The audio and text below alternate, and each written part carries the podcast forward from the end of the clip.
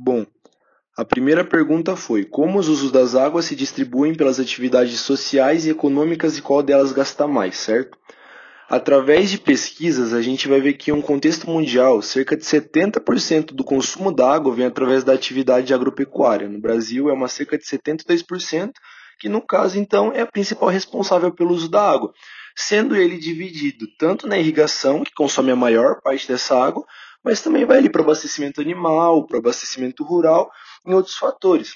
Só que daí entra até um ponto importante de se encaixar já na segunda questão, né, que vai perguntar quais são os principais impactos do uso indevido dos recursos hídricos.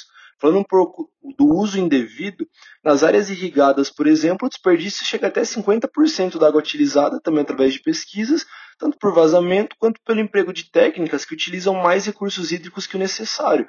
Então, aí vai gerar uma redução do abastecimento de água para a população, a menor disponibilidade de água nas reservas hídricas e na ocorrência de verdadeiras crises hídricas em tempos de seca.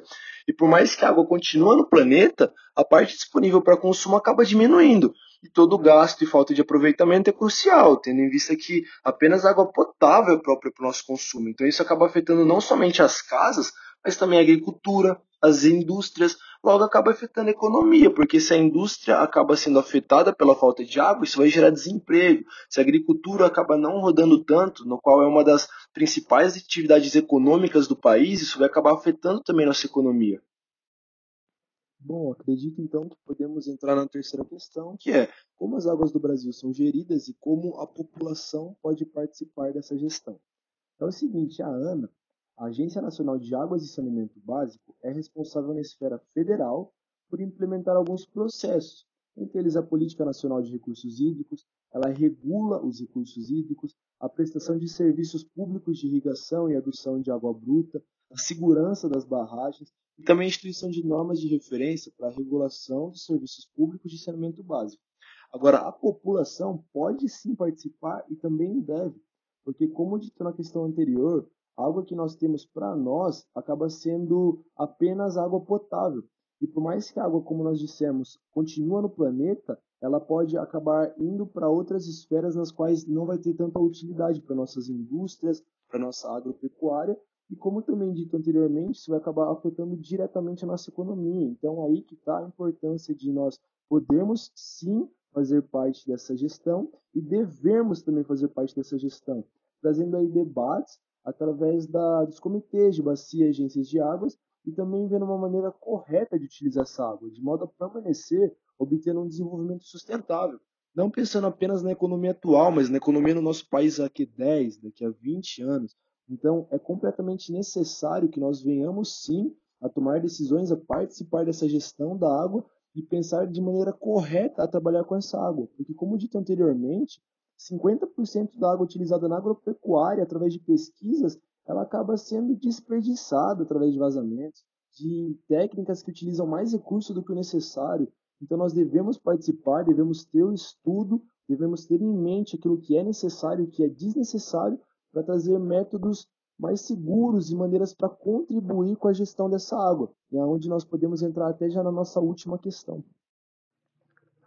Acredito então que podemos entrar para a última questão, como dito anteriormente, que é como uma pessoa ou uma família pode contribuir para práticas sustentáveis do uso das águas.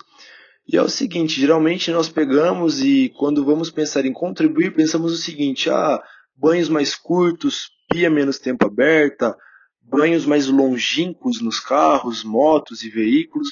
E esse é realmente um método importante. Nós reduzimos o consumo para apenas o necessário, não desperdiçarmos também, mas temos alguns outros métodos que podemos estar utilizando também, como por exemplo as placas fotovoltaicas, a gente pode reaproveitar o uso da água para alguns processos. Por exemplo, alguém que tem uma horta em casa pode estar utilizando novamente a água que esteve ali. As pessoas podem usar a calha, por exemplo, para colocar um filtro e reservar água não potável. Pode usar também para aproveitar essa água e a água, por exemplo, também da máquina de lavar e utilizar essa água para outros processos dentro de casa Nisso ela vai estar diminuindo o seu consumo também, indiretamente, não vai ser diretamente fechando a torneira ou com banhos mais curtos, mas isso também vai poder ajudar no consumo de água dessa pessoa. E além de ajudar essa pessoa a contribuir com o desenvolvimento sustentável do nosso país, do nosso planeta, também vai ajudar essa própria pessoa na relação diretamente também com as suas contas, com quanto ela vai estar gastando, e indiretamente, porque por mais que a sociedade não perceba, como dito nas outras questões, o uso dessa água de alguma forma vai acabar afetando ou não a economia do nosso país.